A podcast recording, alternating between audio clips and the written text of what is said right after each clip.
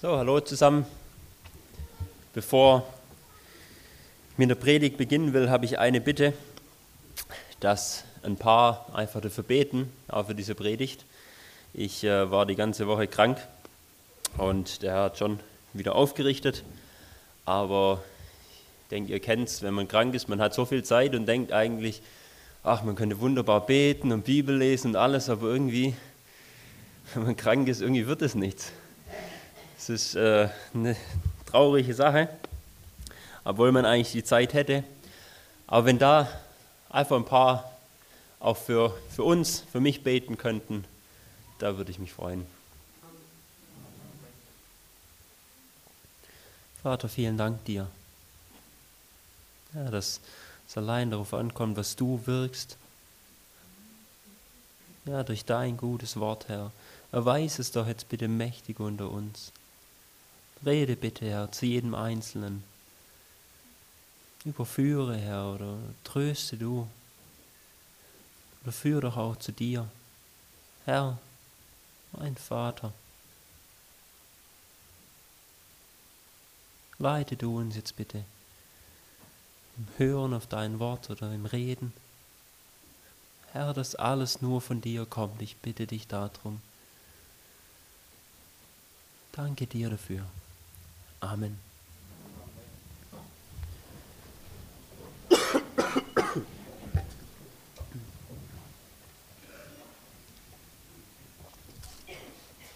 Dürft mit mir den Judasbrief wieder aufschlagen.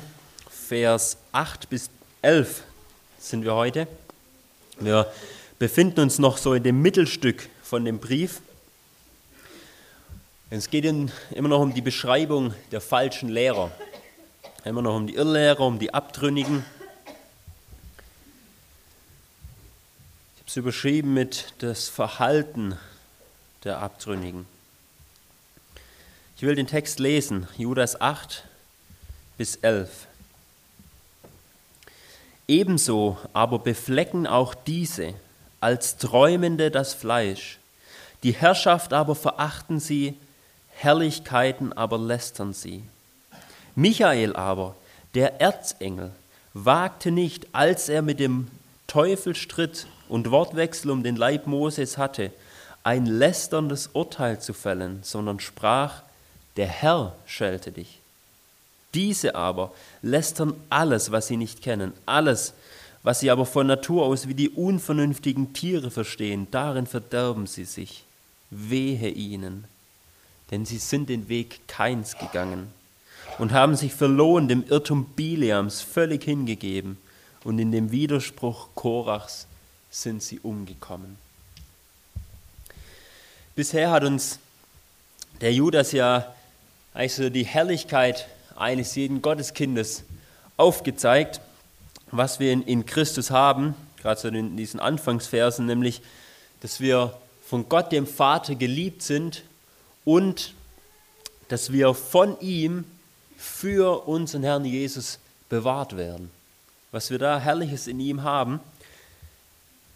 Und er wollte da noch viel mehr drüber schreiben, hat aber gemerkt, es kamen Leute in die Gemeinden und wollten genau das den Leuten damals wegnehmen.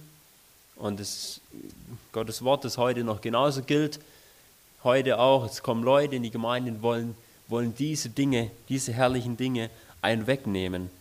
Dass man sich der Liebe Gottes bewusst ist oder dass die Liebe Gottes völlig verdreht wird, ja, in, dass es irgendwas Aussageloses wird oder ja, dass man, dass man dies, diese Bewahrung, dass, dass man sich der nicht mehr bewusst ist und nur noch selber Dinge tun muss und selber für sein Heil arbeiten oder zumindest, dass man im Heil bleibt. All diese Dinge werden äh, ja, kommen als falsche Lehren in die Gemeinde. Und der Judas hat es gemerkt, wollte ja, die, die, die Christen warnen und zeigt dafür, haben wir letztes Mal gesehen, zeigt er das Schicksal von diesen falschen Lehrern auf. Wie, ja, was sie erwartet um, und will uns damit warnen, dass wir darauf nicht eingehen. Und um sie, diese falschen Lehrer, besser entlaufen zu können, deswegen bringt er jetzt in diesem Text von heute, bringt er ähm, äh, ja, oder zeigt er ihr Verhalten auf. Wie geben sie sich? An was können wir sie erkennen? Und er fängt an mit ebenso. So, so beginnt unser Text, ebenso. Und er knüpft daran an die alttestamentlichen Beispiele, die wir im letzten Abschnitt hatten, auch bei der letzten Predigt. An, die, an diese drei alttestamentlichen äh, Beispiele knüpft er an, aus Vers 5 bis 7, und zeigt auf, so wie es bei diesen, bei diesen drei Begebenheiten im Alten Testament war, so ist genauso bei diesen Irrlehrern. Deswegen erzählt er diese Beispiele überhaupt. Ja, zum Beispiel war ja das erste Israel. Ja, Israel, die wurden von Gott gerettet, aber sie glaubten ihm nicht und murrten gegen Gott. Deswegen hat Gott sie vertilgt. Dann zählt er, die, zählt er ein paar Engel auf, die ihren Herrschaftsbereich nicht bewahrt haben, sondern ja, von dem abgewichen sind, was Gott ihnen gegeben hat und gegen Gott rebelliert haben, aber zeigt auf, dass Gott sie zum Gericht bewahrt hat. Und noch das letzte Sodom und Gomorra, deren Sünde zum Himmel schrie, vor allem die ganze Unzucht, aber Gott hat sie verbrannt. Das war das, das Schicksal von äh, ja, diesen alttestamentlichen Beispielen. Das ist das Schicksal derer, die diese Irrlehren verbreiten oder die, die darauf eingehen. Aber er sagt, um jetzt aufs Verhalten von diesen Irrlehrern zu kommen, bei ihnen ist es genauso. Bei ihnen, da wird das Schicksal genauso sein. Und um sie zu erkennen, gibt er jetzt ein paar Erkennungsmerkmale. Schon wie beim letzten Mal drei, gab er drei Beispiele, jetzt gibt er genauso drei Erkennungsmerkmale. Immer wieder so eine Trias. Die finden wir beim, beim Judas ganz oft. Und zwar Vers 8. Ebenso aber beflecken auch diese, also diese, von denen er schreibt, diese Abtrünnigen, diesen Gottlosen, ebenso aber beflecken auch diese als Träumende das Fleisch. Die Herrschaft aber verachten sie, Herrlichkeiten aber lästern sie. Ja, das ist der erste Punkt. Sie leben in Unzucht, ja, sie, sie beflecken das Fleisch. Das zweite sind widerspenstig und das dritte, sie sind respektlos. Ja, sie sind genauso wie, wie Israel, wie die gefallenen Engel und wie Sodom. Sie weisen die gleichen Merkmale auf. Ja, das erste ist, sie beflecken als Träumende das Fleisch. Da geht es um die Unzucht. so, der Judas bringt jetzt hier ein paar Merkmale. Das bedeutet nicht, wer alle diese Merkmale nur hat, äh, nur der kann ein Irrlehrer sein oder er muss unbedingt eins von diesen haben. Die Bibel kennt noch mehr Merkmale, aber er greift jetzt ein paar raus, die eben halt bei diesen speziellen Leuten damals war. Und das erste da davon ist die Unzucht. Wie Sodom leben auch sie in Unzucht und beschmutzen somit das Fleisch. Also hier ist der Körper gemeint. Sie beschmutzen durch die Unzucht ihren eigenen Körper. Auch einem wirklichen Christen kann sowas äh, passieren oder er kann in so einer Sünde leben. Auch, auch in der Unzucht. Das, auch da muss man realistisch sein. Man ist noch nicht aktiv ein heiliger Mensch, dem, dem nie ähm, irgendeine Sünde passiert. Auch einem wirklichen Christen kann sowas passieren. Ja, nur wenn man Unzucht begeht, heißt man noch nicht, dass man irre ist. Da muss man immer aufpassen. Es kann auch einem Christen passieren.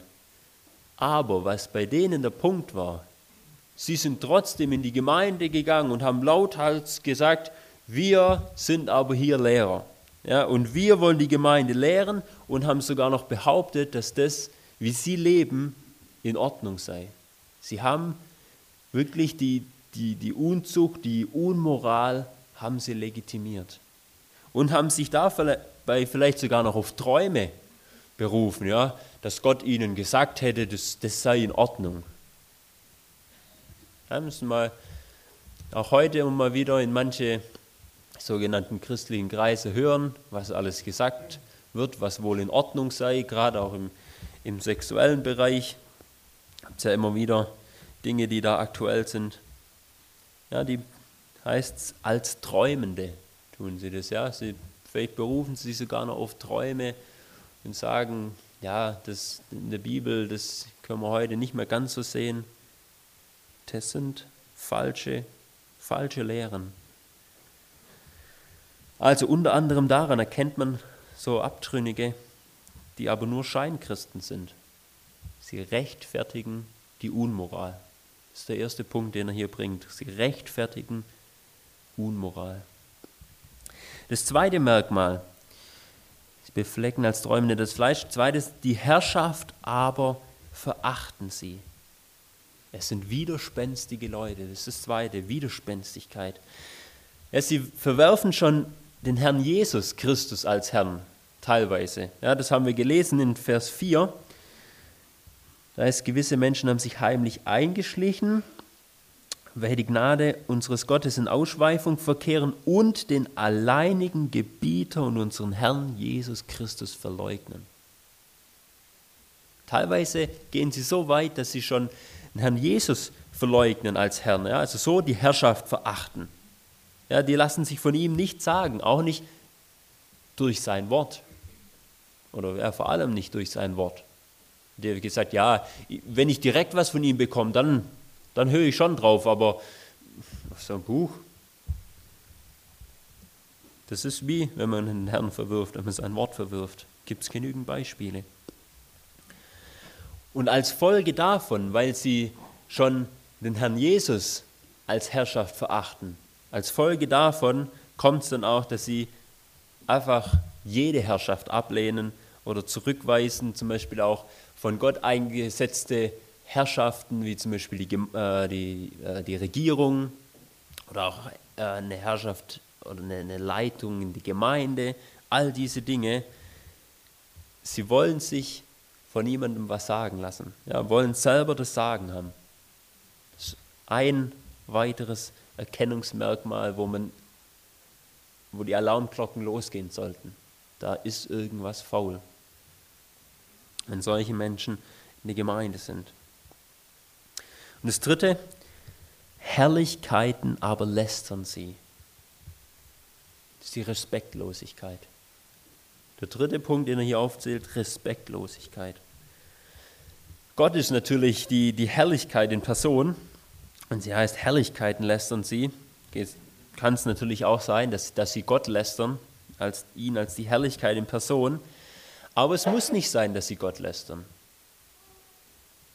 Weil Gott hat auch anderen, äh, hat auch Geschöpfen von ihm, hat er Herrlichkeiten übertragen.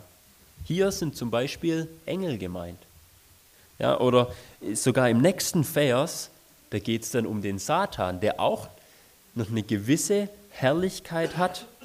Ja, er ist ja ein sehr hohes oder vielleicht sogar das höchste Geschöpf Gottes, der, der trotzdem noch eine gewisse Herrlichkeit hat. Einfach nur, weil Gott ihm auch eine gewisse Macht zugesteht. Deswegen hat er schon eine gewisse Herrlichkeit. Ja, lass uns das mal kurz anschauen in 2. Petrus 2, ja, so fast ein Paralleltext, ja. Da wird uns nämlich beantwortet, warum sind Engel herrlich? Wie, wie drückt sich ihre Herrlichkeit aus? 2. Petrus 2, ich lese Vers 9 bis 11.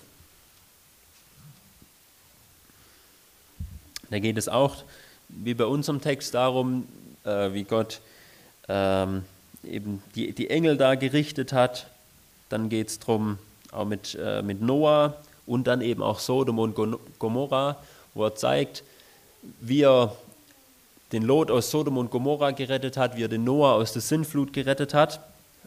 Vers 9 sieht man, der Herr weiß, die Gottseligen aus der Versuchung zu retten, die Ungerechten aber aufzubewahren für den Tag des Gerichts, wenn sie bestraft werden.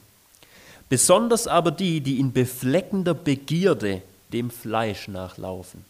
Das sind wieder diese Leute, von denen wir es hier gerade haben.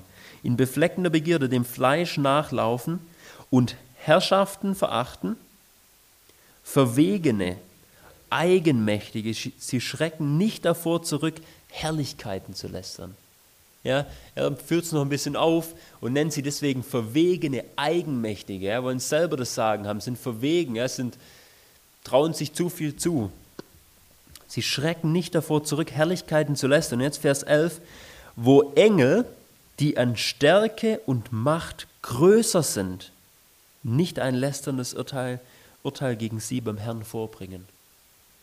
Ihre Herrlichkeit hat auch damit zu tun, dass sie an Stärke und Macht größer sind als wir.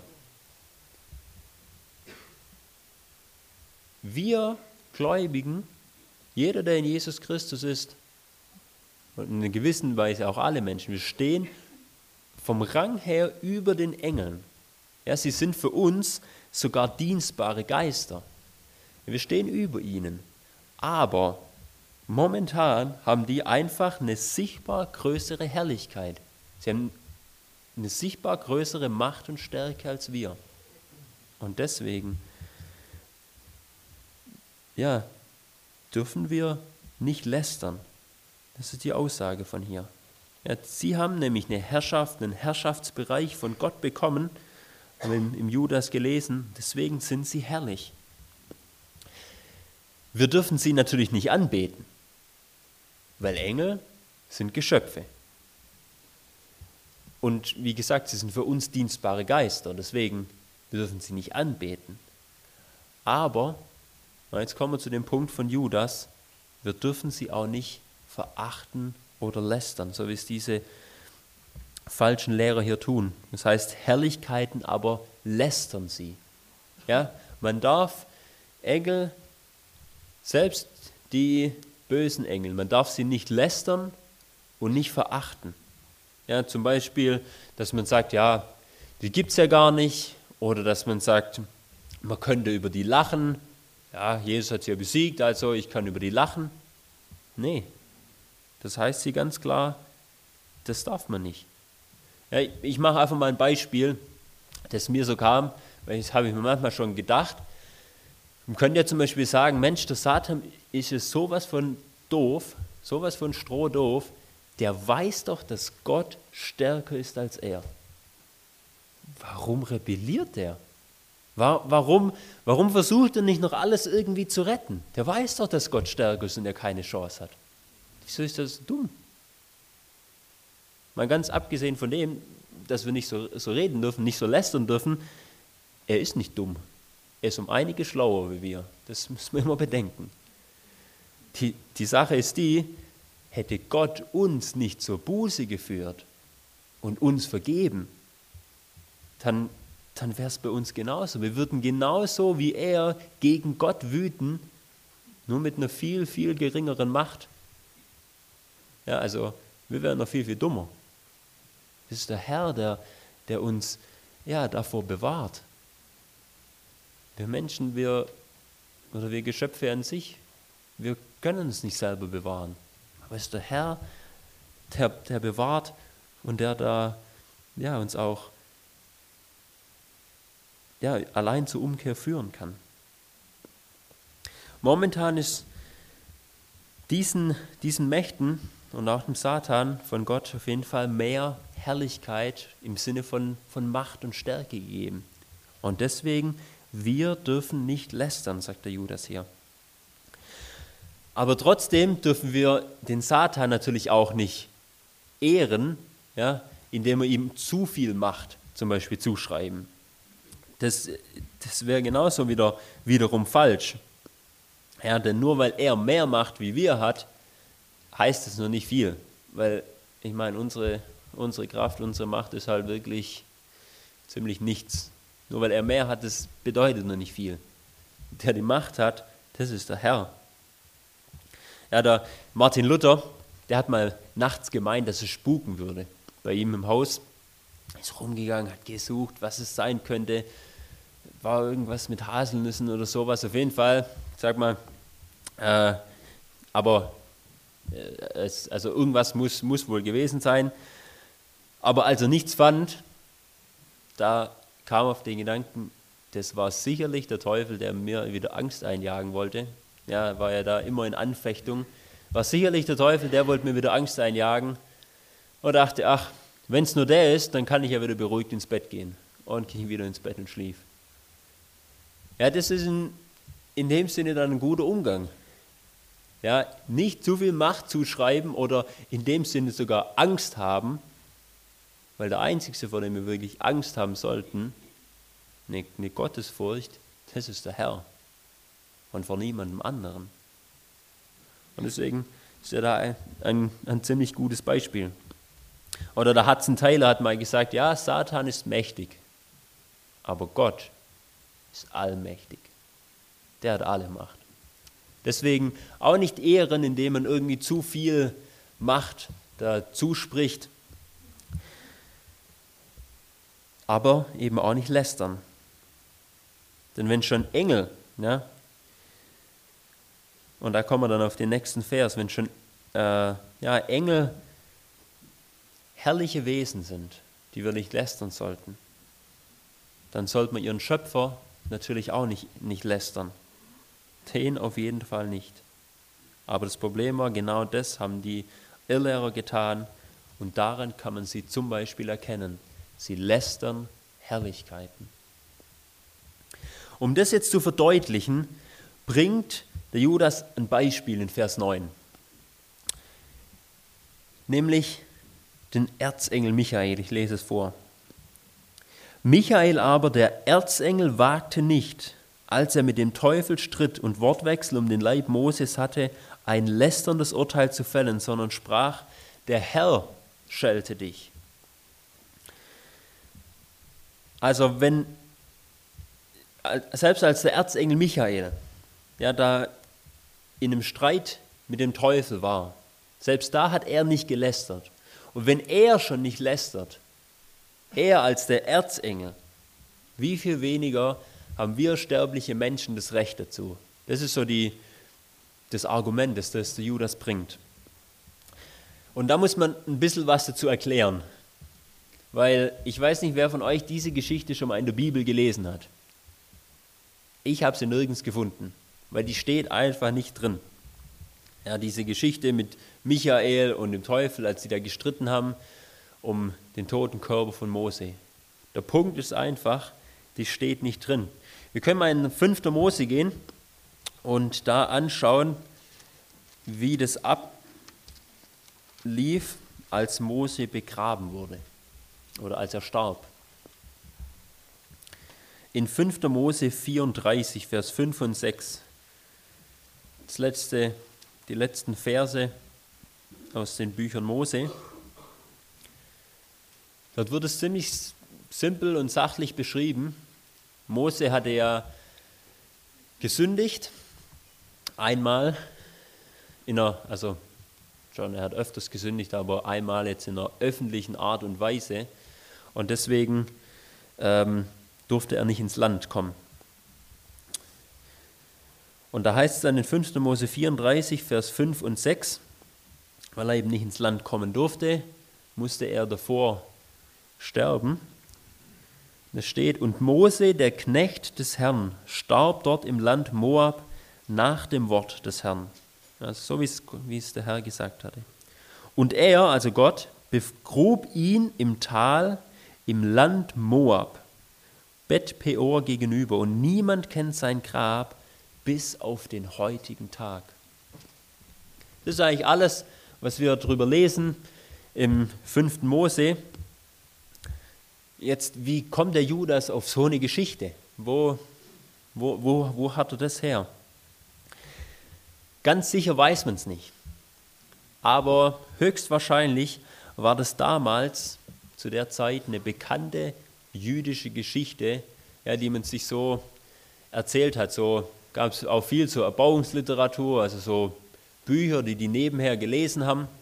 Und wahrscheinlich ähm, war das eine davon und die stand in dem Buch. Das Buch gibt es heute noch, aber nicht mehr alles. Und der Teil, da, wo das drin stand, höchstwahrscheinlich, den gibt es heute nicht mehr. Das Buch heißt Die Himmelfahrt Moses. Ähm, und wir zählen das heute zu den Apokryphen. Nur weil der Judas hier ziemlich wahrscheinlich draus jetzt diese äh, Geschichte genommen hat oder einfach nur, weil es auch allgemein ähm, eine Geschichte war, die, die sich damals unter den Juden äh, erzählt haben, nur weil er hier, hier draus die als ein Beispiel verwendet, deswegen heißt es noch lange nicht, dass er dieses ganze Buch, die Himmelfahrt Moses, jetzt als Wort Gottes sieht, dass da alles stimmen würde oder allem darin zustimmt, weil da steht schon manches auch an Quatsch drin in diesem Buch. Aber er hat ja mit dem Heiligen Geist geschrieben, ja, unter Inspiration hat er hier uns den Judasbrief geschrieben. Und deswegen dürfen wir wissen, dass zumindest dies, diese Geschichte, dass die gestimmt hat, was die sich damals schon erzählt haben. Und wie manchmal der Paulus eben auch heidnische Dichter zitiert hat, so hat der Judas hier eben eine jüdische Überlieferung aufgeschrieben, die eben stimmte. Ja, so dürfen wir wissen, dass es passiert ist. In Vers 14 kommen wir nochmal auf einen ähnlichen Fall, wo er auch aus, aus so einem äh, apokryphen Buch zitiert. Da hatte Judas eben manches aufgegriffen aus der Zeit von damals. Aber wir dürfen wissen, ja, das stimmt, aber das heißt noch lange nicht, dass er alles da als Wort Gottes gesehen hat. Das nur so als, als kurze Erklärung. Äh, wer da mehr wissen will, darf auch gerne fragen.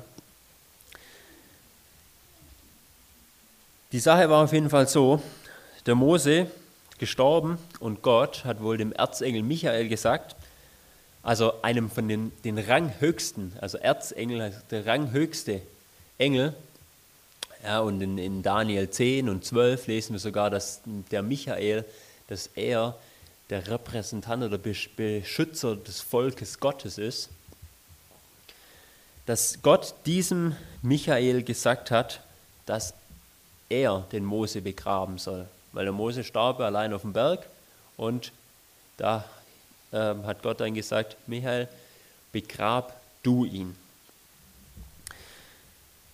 Aber irgendwie wollte der Teufel das wohl auch tun. Mir steht jetzt nicht drin, warum. Ja, vielleicht wollte er den, den Leib von Mose nehmen und da eine groß, ein großes Begräbnis draus bauen, ja, dass dann die Leute dahin pilgern zu dem großen Mose und da vielleicht ihren Götzendienst betreiben oder hat gemeint, könnte irgendwie doch noch Anrecht an dem Mose haben. Wir wissen es nicht genau.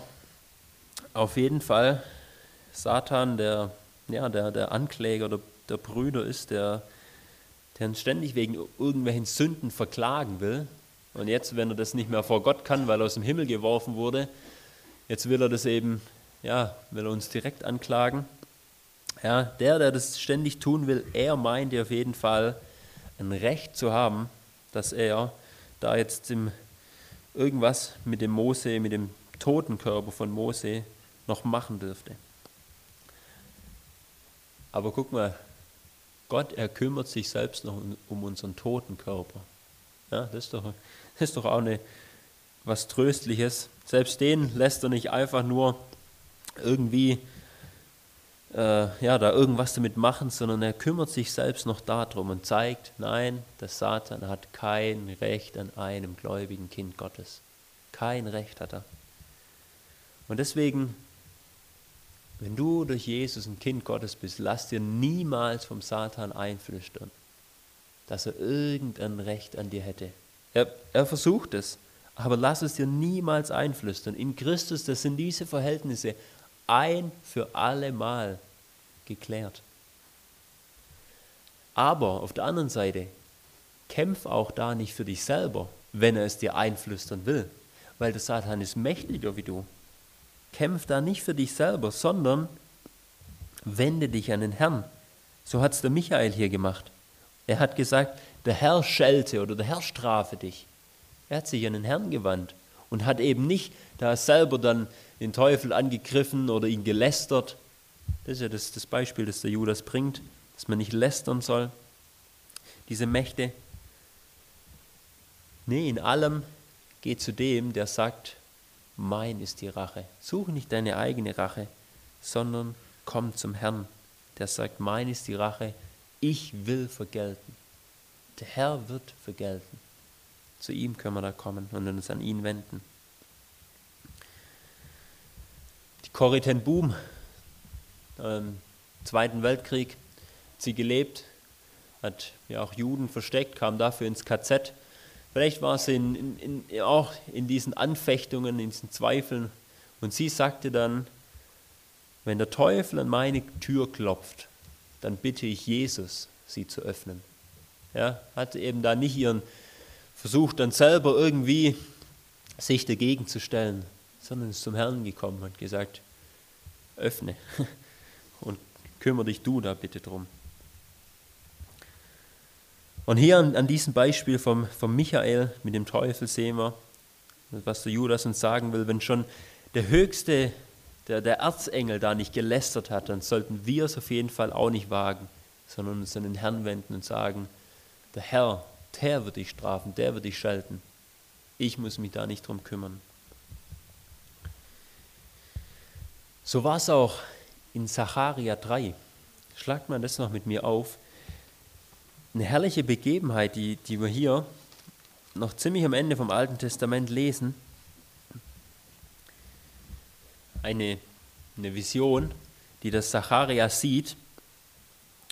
Da geht es um den hohen Priester Joshua, der, um den es auch schon im, im Buch Haggai geht. Ich lese mal diese Vision vor, nur Vers 1 bis 4 in Zacharia 3. Und er, also Gott, ließ mich den hohen Priester Joshua sehen, der vor dem Engel des Herrn stand. Und der Satan stand zu seiner Rechten, um ihn anzuklagen. Da haben wir auch das. Er wollte, er hat gesagt, irgendein Recht, irgendein Recht hat er versucht, auf ihn zu haben, so wie es damals bei dem Mose war. Und auch genauso heute noch bei uns sein kann. Also der Satan stand zu seiner Rechten, um ihn anzuklagen. Und der Herr sprach zum Satan, der Herr wird dich bedrohen, Satan. Ja, der Herr, der Jerusalem erwählt hat, der bedroht dich. Ist dieser, Joshua, nicht ein Holzscheit, das aus dem Feuer herausgerissen ist? Und Joshua war mit schmutzigen Kleidern bekleidet und stand vor dem Engel. Und der Engel antwortete und sprach zu denen, die vor ihm standen, Nehmt ihm die schmutzigen Kleider ab. Und er sprach zu ihm, siehe, ich habe deine Schuld von dir weggenommen und dich bekleidet mit Feierkleidern. Also der Zacharia sieht hier in der Vision den hohen Priester Joshua stehen und er wird aber von dem Satan angeklagt. Er steht vor Gott, aber der Satan, er klagt ihm an und er hält ihm alle seine Sünden vor. Ja, das ist dieses Bild, er ist in ganz in schmutzigen Kleidern, ja, und es hält er ihm alles vor. Gott, du müsstest den vernichten, du müsstest es mit ihm das und jenes tun. Ja, mich hast du aus dem Himmel geworfen, warum nicht den? Warum verwirrst du den nicht? Schau mal, wie sündig der ist. Klagt ihn an. Aber dann sehen wir hier noch, es heißt, er stand vor dem Engel des Herrn, vor dem Engel Jahwes. Und der Engel, also der Engel des Herrn, ist im Alten Testament normal immer der Herr Jesus. Wir sehen hier Gott, den Vater, wir sehen Jesus Christus und wir sehen den Satan und den, den, den Joshua. Und dieser Engel des Herrn, der Herr Jesus Christus selber, er gibt diesem hohen Priester Joshua, gibt er neue Kleider. Ja, und wir wissen, was es ist seine eigene Gerechtigkeit. Ja? Er gibt ihm den Mantel der Gerechtigkeit. Und deswegen schaut Gott nicht auf die Sünden von Joshua, sondern er schreit den Satan oder er bedroht den Satan und sagt, du hast kein Anrecht an ihm. Er ist doch ein Holzscheit, das aus dem Feuer herausgerissen ist. Ja, er ist aus dem Gericht herausgerissen. Ja, wie so ein Holz, das, das brennt vielleicht schon, aber ich habe es gelöscht. Die Sünden, die sind bezahlt. Das Gericht steht nicht mehr über ihm. Satan, weiche. Du hast kein Anrecht an ihm. Weil er hat die Gerechtigkeit Jesu.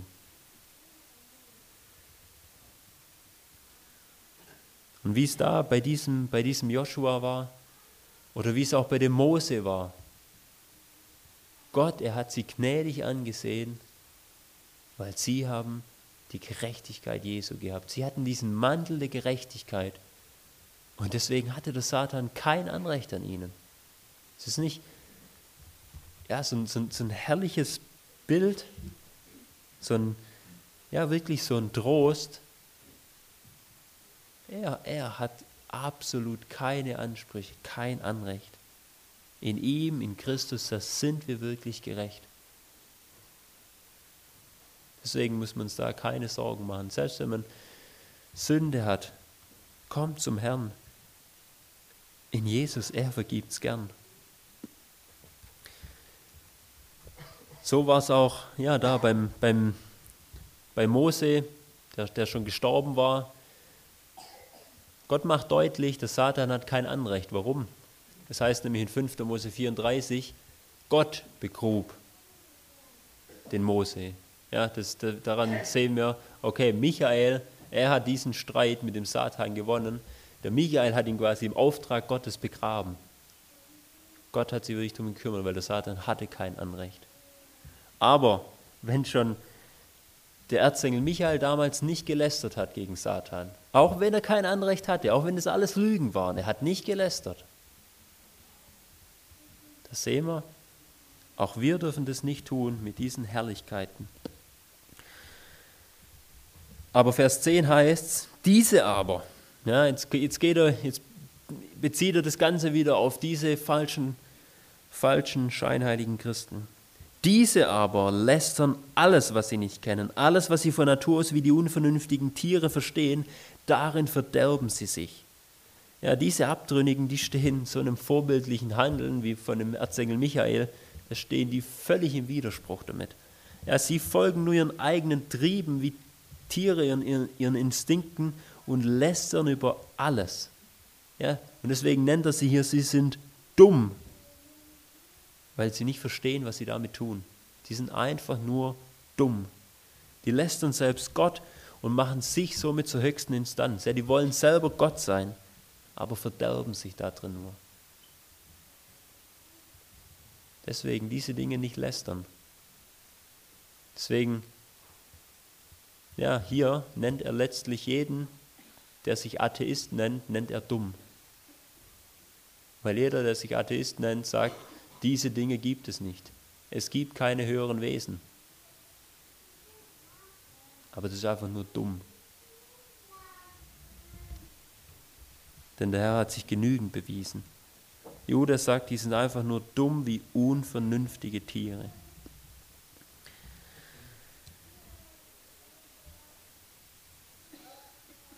Nee, das verkneife ich mir jetzt. Jetzt kommen wir noch zu Vers 11. Nachdem er uns jetzt ihr Verhalten aufgezeigt hat, warnt er uns auch noch, wie sich nämlich ihr Verhalten auswirkt. Wehe ihnen, sie sind den Weg Keins gegangen und haben sich verloren dem Irrtum Biliams völlig hingegeben und in dem Widerspruch Korachs sind sie umgekommen. Ja, wer so handelt wie diese Leute, über dem schwebt Gottes Gerichtswehe. Ja, wie schon die Propheten oft aufgestanden sind und sagten, wehe euch, so auch, so auch hier, hier, wehe ihnen. Und er bringt jetzt wieder, wieder drei Beispiele, also wieder so eine Trias, bringt er Beispiele aus dem Alten Testament über das Verhalten dieser Irrlehre und ihrer Folgen. Ein, ein George Sant Santayana, ein Amerikaner, 20. Jahrhundert, der hat mal gesagt, Wer sich nicht an die Vergangenheit erinnern kann, ist dazu verdammt, sie zu wiederholen. Deswegen greift der Judas immer wieder auf, die, auf, auf vergangene Dinge zurück und zeigt, guck mal, schau doch mal, wie es da war. Meint ihr, der Herr wird es jetzt anders machen? Lerne aus der Vergangenheit. Wehe ihnen, sie sind den Weg Keins gegangen. Das ist das Erste, der Weg Keins. Und der Kain, der steht für Unglaube und für Mord. Da, dafür steht er kein. Er, er opferte nicht aus Glauben. Ich denke, wir müssen das ja alles nicht nachlesen.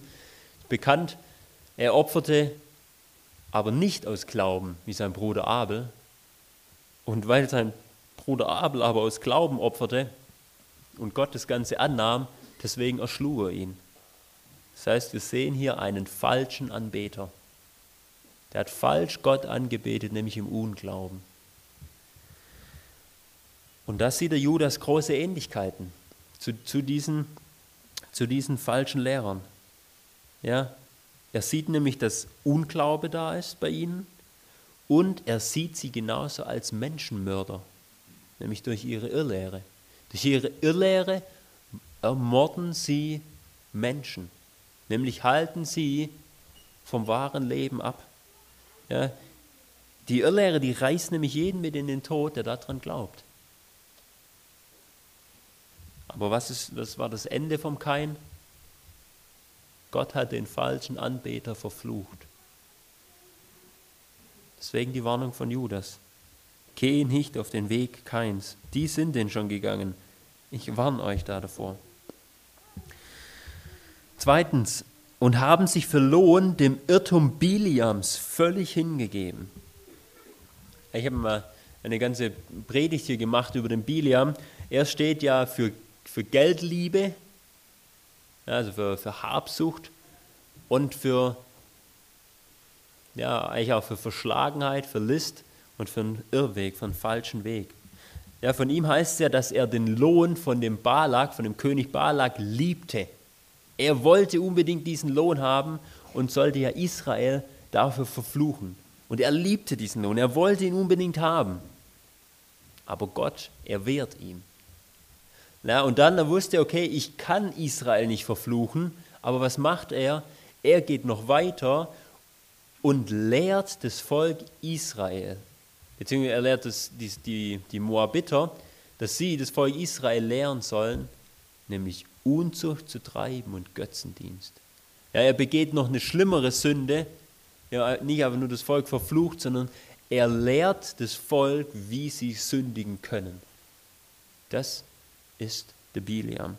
Ja, er hat sich für Lohn, haben sie sich genau dem gleichen Irrtum hingegeben wie schon der Biliam, der, der, diesen, der diesen Lohn unbedingt wollte, der so habsüchtig war, dass er sogar anderen zeigte, wie sie sündigen können. Alles für Gewinn. Deswegen Irrlehrer erkennt man oft an ihrer Habsucht. Schlagt mal mir noch äh, Offenbarung 2 auf. Vers 14.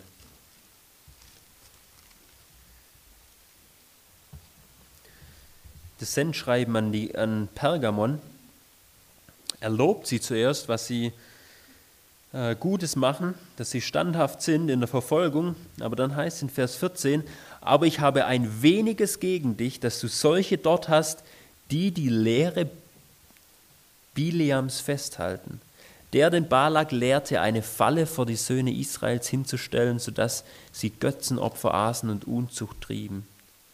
So hast auch du solche, die in gleicher Weise die Lehre der Nikolaiten festhalten.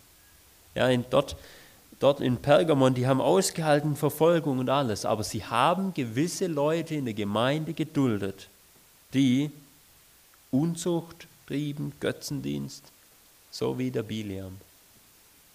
Ja, vielleicht auch noch äh, aus Habsucht, wie es eben auch bei dem Biliam war. Und da warnt Gott davor. Er sagt, ich werde dann kommen und werde Krieg führen. Er warnt diese Gemeinde, tut diese Leute von euch raus. Das gleiche schreibt der Judas. Er warnt vor diesen Leuten, vor diesen falschen Propheten wie der Biliam dann ein Prophet war, aber eben ein falscher,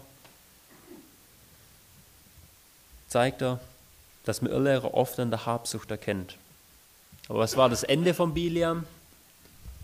Das Volk Israel hat ihn deswegen erschlagen. Weil dann kam eine Plage über sie und dann sind sie natürlich wütend auf Biliam geworden und haben den erschlagen, weil sie dann gemerkt haben, wo er sie hin verführt hat. Wir sollen heute die Irrlehrer nicht körperlich erschlagen, aber wir müssen sie definitiv nicht in der Gemeinde dulden. Und in den Köpfen, da können wir diese Irrlehren oder müssen wir diese Irrlehren äh, erschlagen. So rum. Ja, nicht drauf hören, nicht auf diese Gedanken, auf diese falschen hören. Erschlag sie gleich in deinem Kopf, wenn, wenn, wenn was gegen Christus aufkommt, was nicht ihn verherrlicht, was nicht zu ihm treibt. Erschlag diese Dinge in Gedanken. Und noch das Letzte, und in dem Widerspruch Korachs sind sie umgekommen. Ja, Korach, diese ganze Rotte Korach, steht für Aufruhr, steht für falsche Priester. Ja, die waren ja Leviten und wollten mehr als ihnen zustand, nämlich sie wollten nicht nur am Heiligtum dienen, sondern wollten direkt ins Heiligtum rein als Priester. Sie wollten noch das Priesteramt haben, das aber nur dem Aaron und seinen Nachkommen zustand. Ja, sie haben sich also gegen die von Gott eingesetzte Ordnung wiederhoben. Das ist wieder diese Widerspenstigkeit, ja, diese Ordnung nicht anerkennen. Darüber haben sie sich erhoben, ja, wie die Engel, die ihren Herrschaftsbereich verlassen haben, wie diejenigen, die, Vers 8, die die Herrschaften verachten und so weiter.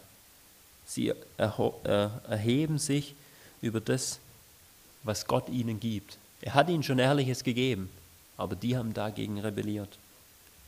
Und genauso tun es auch diese falschen Priester in der Gemeinde, diese, diese Irrlehrer. Sie tun es genauso. Sie erheben sich gegen Gottes Ordnung in der Gemeinde. Er sei es zum Beispiel gegen die Leitung, gegen die Ältesten, sei es gegen irgendwelche äh, Dinge sonst, dass sie keine Zurechtweisung akzeptieren.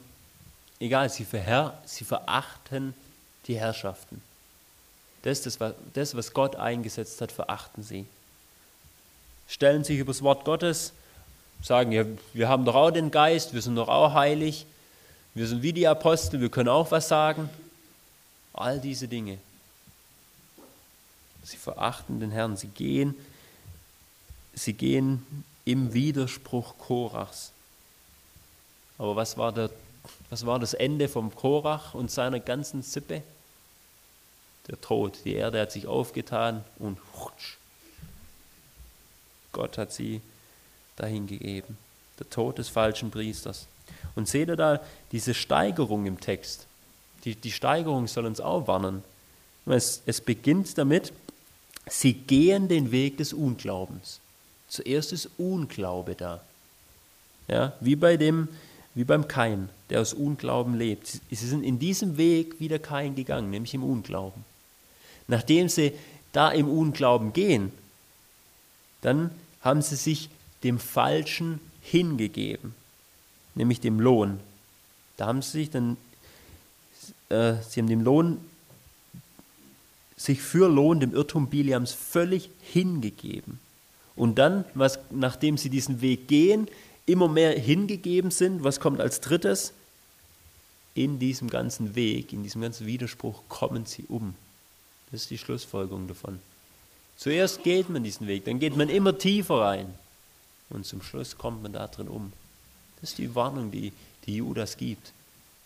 Geh nicht auf diesen Wegen, hör nicht auf diese falschen Dinge, passt da sehr auf und er gibt uns extra ja, Beispiele, um, uns, um das Verhalten von diesen Leuten zu sehen.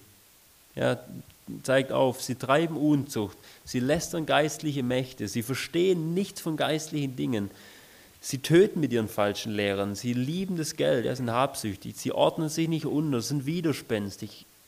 All diese Dinge.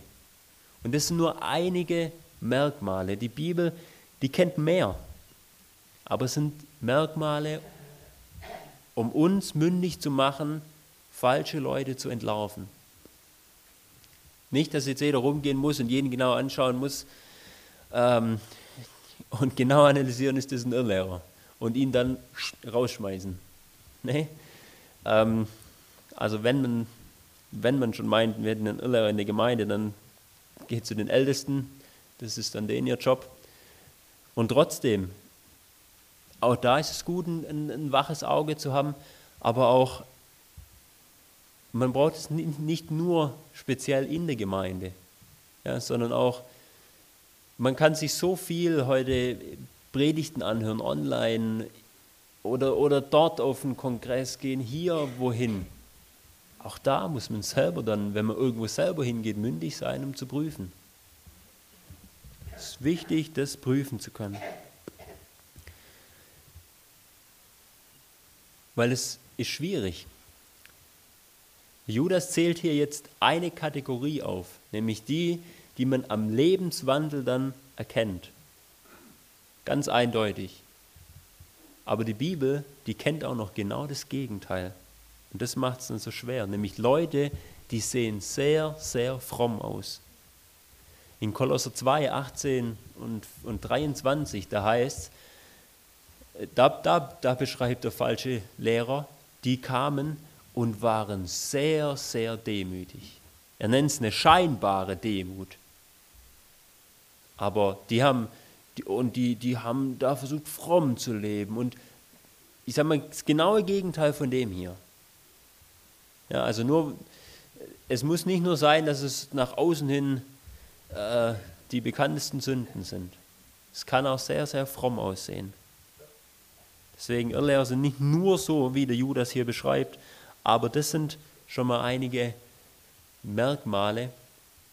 Welches Merkmal es immer gibt, sie haben Abweichungen vom Wort Gottes. Das ist, das ist so, ich sag mal, das Merkmal über allen. Es gibt Abweichungen vom Wort Gottes und das macht sich irgendwo im Leben bemerkbar. Deswegen hier das Verhalten der Irrlehrer. Gott warnt seine geliebten Kinder, haltet Abstand von denen. In 2. Johannes, Vers 10, sagt er sogar, grüßt sie nicht einmal. Ja, nehmt sie nicht zu euch auf, ihr müsst nicht mit denen diskutieren, nehmt sie nicht auf, esst nicht mit denen, grüßt sie nicht mal. Haltet Abstand, das ist im Ernst. Aber er ermutigt uns doch auch, oder? Der Satan hat kein Anrecht an uns. Er, der Herr wird uns bewahren. Lest nochmal in, in, in Vers 1. Judas, Knecht Jesu Christi, Bruder des Jakobus, dem Berufenen, die in Gott, dem Vater, geliebt und für Jesus Christus bewahrt sind. Der Herr wird die Seinen bewahren. Aber er nutzt auch ja, solche, solche Warnungen dazu, dass wir unseren Kopf einschalten, wach durch diese Welt gehen und trotzdem immer mit diesem Trost, er wird uns bewahren. Und er tut's. Wenn er den hohen Priester Joshua dort vom Satan bewahrte oder den, den Leib Moses, er wird auch uns bewahren. Amen. Ich bete noch.